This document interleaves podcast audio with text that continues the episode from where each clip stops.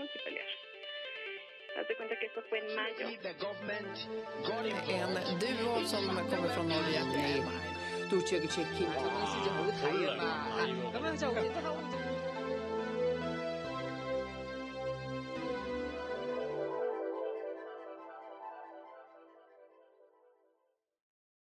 Вы не можете запретить молодость, и вы никогда не запретите свободу.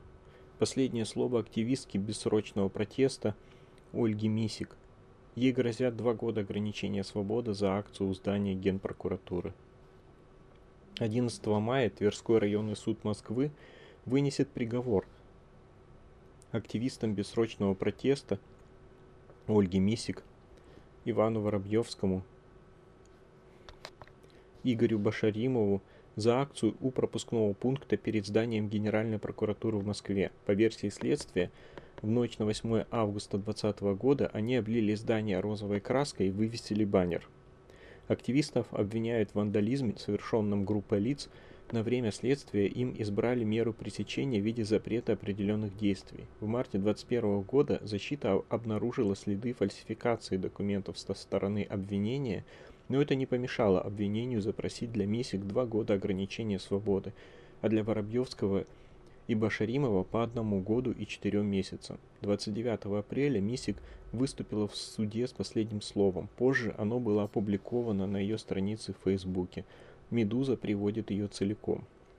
Про страх. Меня очень часто спрашивали, не страшно ли мне – чаще за границей, чем в России, потому что они не в курсе специфики нашей жизни, не знают про черные воронки, задержание и тюрьму без причины и повода. Я не знаю, что чувство, не знают, что чувство безысходности мы впитываем с молоком матери. И это самое чувство безысходности атрофирует все проявления страха, заражая нас выученной беспомощностью. Какой смысл бояться, если твое будущее от тебя не зависит? Мне никогда не было страшно. Я чувствовал отчаяние, беспомощность, безысходность, потерянность, тревогу, разочарование, выгорание, но ни политика, ни активизм никогда не заражали меня чувством страха. Мне не было страшно, когда ночью ко мне ворвались вооруженные бандиты, которые угрожали мне тюрьмой. Они хотели меня запугать, но мне не было страшно. Я шутила и смеялась, потому что знала, что стоит мне перестать улыбаться, и я проиграю. Когда я ехала с этими бандитами в Москву на их черном воронке, я думала, что, возможно, это последний рассвет, который я увижу за долгие годы. Я вспоминала отца, которого впервые увидела плачущим, маму, которая прошептала мне на ухо «Не признавайся», брата, который прибежал ко мне на дачу, Игоря, лежащего на, полу, на полу и игнорирующего вопросы, а, оперов. Мне было грустно и больно, но не страшно. Мне не было страшно, когда меня посадили в ИВС, я беспокоилась об Игоре, много раз перечитывала письмо от друзей, но моя судьба волновала меня меньше всего. Это очень странно, возможно, какой-то защитный механизм, но за эти дни я ни разу не почувствовала страха. Я хорошо помню, как ехала на эту акцию, обещая себе, что она станет последней в моей активистской карьере, что я уйду на политическую пенсию и займусь учебой. Я переживала и волновалась, как все пройдет, но не боялась. И даже изучая уголовный и административный кодексы, все прецеденты за похожие акции, я не боялась. Ночь была прекрасна, и я понимала, что она может стать моей последней ночью на свободе. Однако меня это не пугало. Но после обыска, последние 9 месяцев, я чувствую страх постоянно. С этой ночи в ИВС я ни разу не спала нормально. Каждую ночь я просыпаюсь от любого шороха, мне постоянно мерещатся шаги в коридоре, и меня охватывает паникой от хруста гравия под колесами машин за окном. Мне кажется, что весь страх, накопившийся во мне за последние 9 месяцев, сконцентрировался здесь и сейчас, в моем последнем слове, потому что публичные выступления для меня намного страшнее приговора. У меня пульс сейчас 100, 151 удар в минуту, и такое чувство, что сердце вот-вот разорвется на кусочки, а мурашки даже на коже головы. Кто-то говорит, что невозможно бояться, когда знаешь, что ты прав. Но Россия учит нас бояться постоянно. Страна, которая каждый день пытается нас убить. А если ты вне системы, ты уже все равно, что мертв. И, возможно, мне все-таки было страшно, когда я ехала на эту акцию, но я понимала, что не могу иначе. Я понимала, что иначе нельзя. что, промолчав в этот раз, я уже никогда не смогу оправдаться перед собой. Когда мои дети спросят меня, где я была, когда такое происходило, как я могла позволить этому произойти что я сделала, чтобы что-то исправить, мне нечего будет им ответить. Что я скажу? Постояла в пикете у ФСБ? Это смешно. Милый самообман, который я не могла себе позволить. А что насчет ваших детей? Когда они спросят, где вы были, когда такое творилось, что вы ответите им? Что вы выносили обвинительные приговоры? Конечно, я была на этой акции. Я не жалею об этом и более того горжусь своим поступком. На самом деле у меня не было выбора, и я должна была сделать все, что в моих силах, потому что я не имею права об этом жалеть. И будь у меня возможность вернуться в прошлое, я сделала бы это снова. Если бы мне угрожала смертная казнь, я сделала бы это снова. Я делала бы это снова и снова, раз за разом, до тех пор, пока это не стало бы на что-то влиять.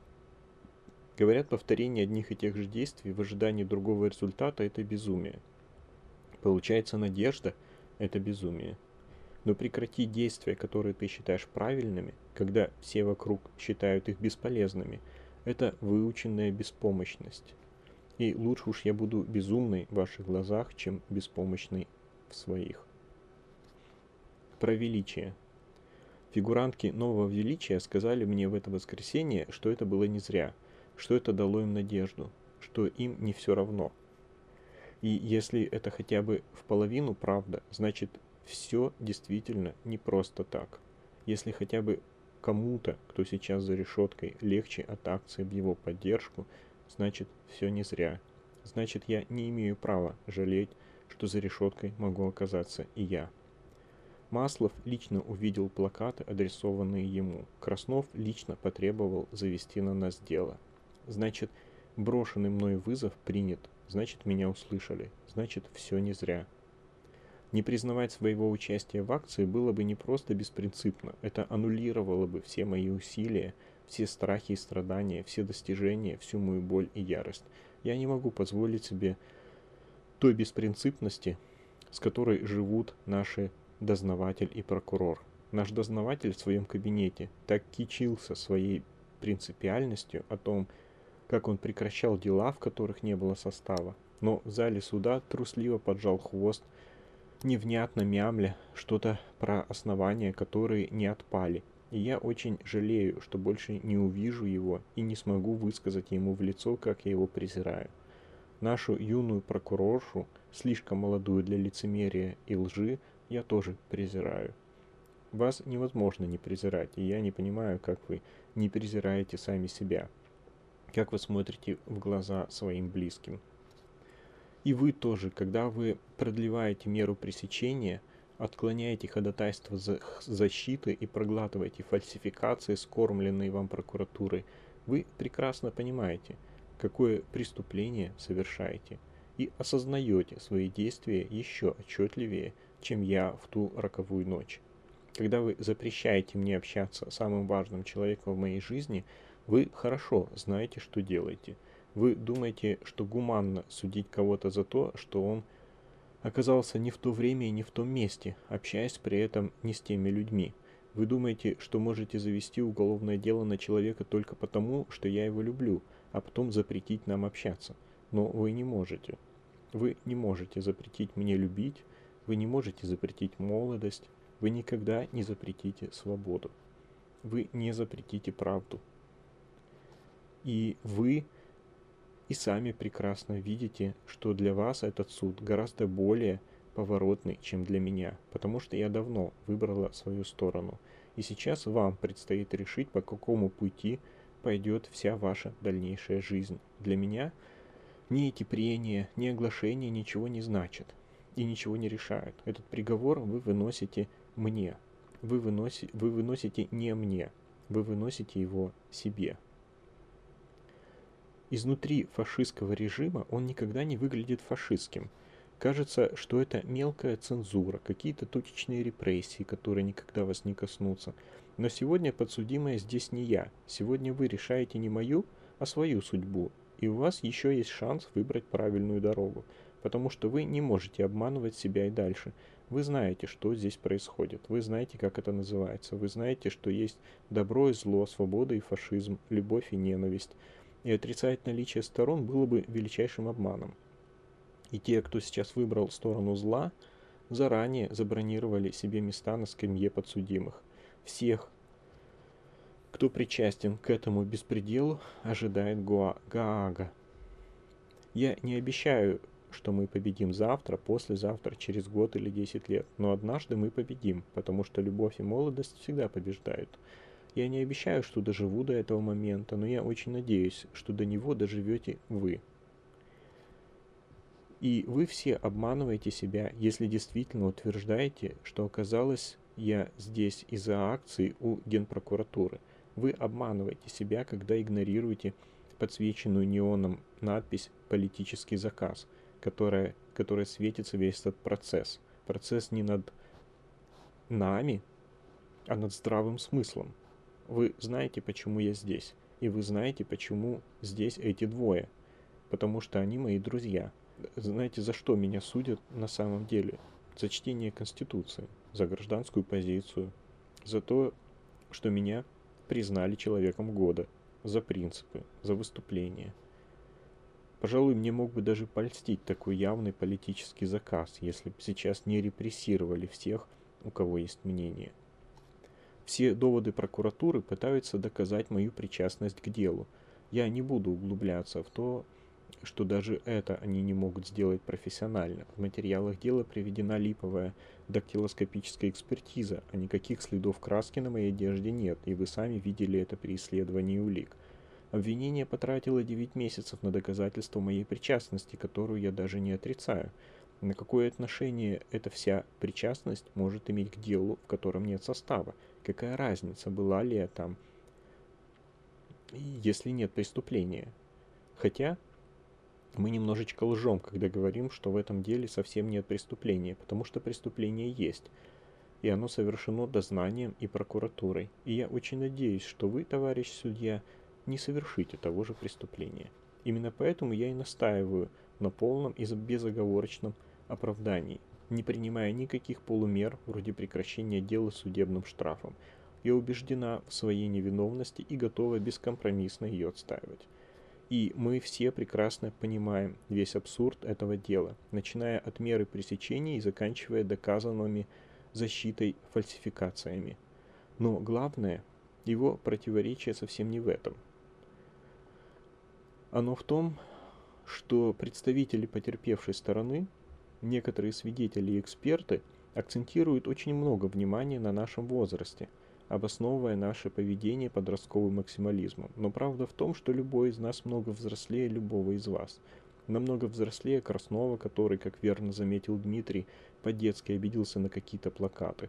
Правда в том, что мне очень тяжело говорить, но я, но я говорю – я могу и буду говорить гораздо больше и честнее любого из вас, потому что у вас права голоса нет вовсе.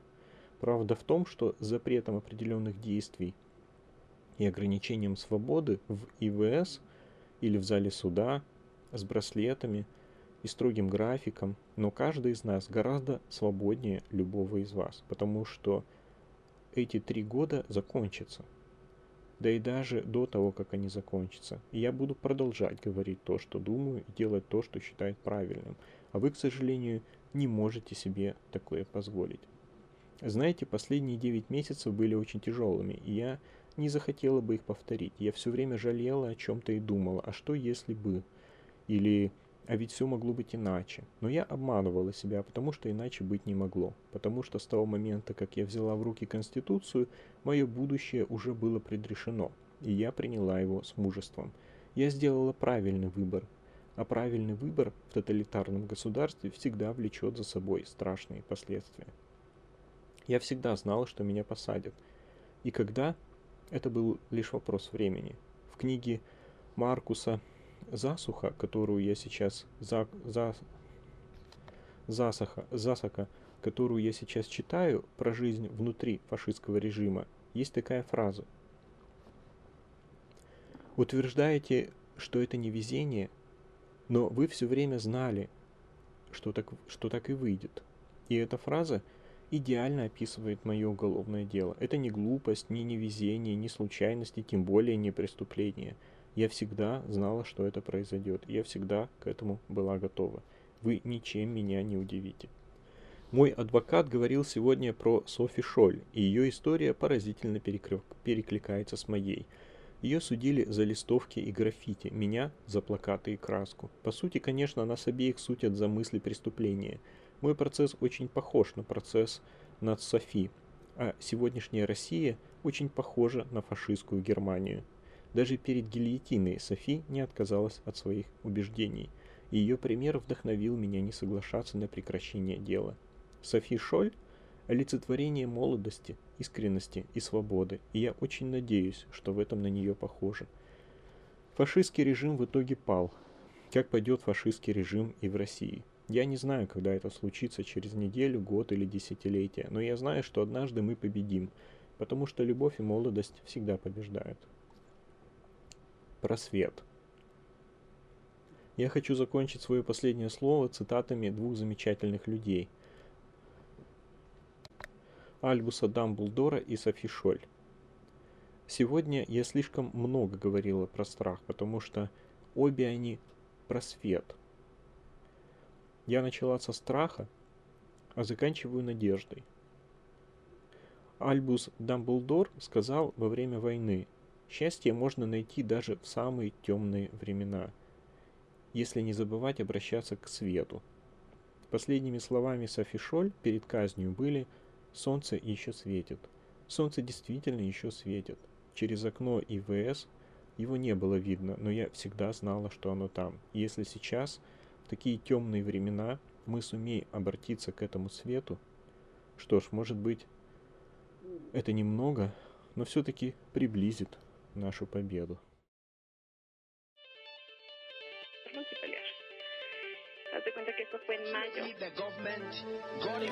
En duo som kommer från Norge. Nej, 杜这个 check in。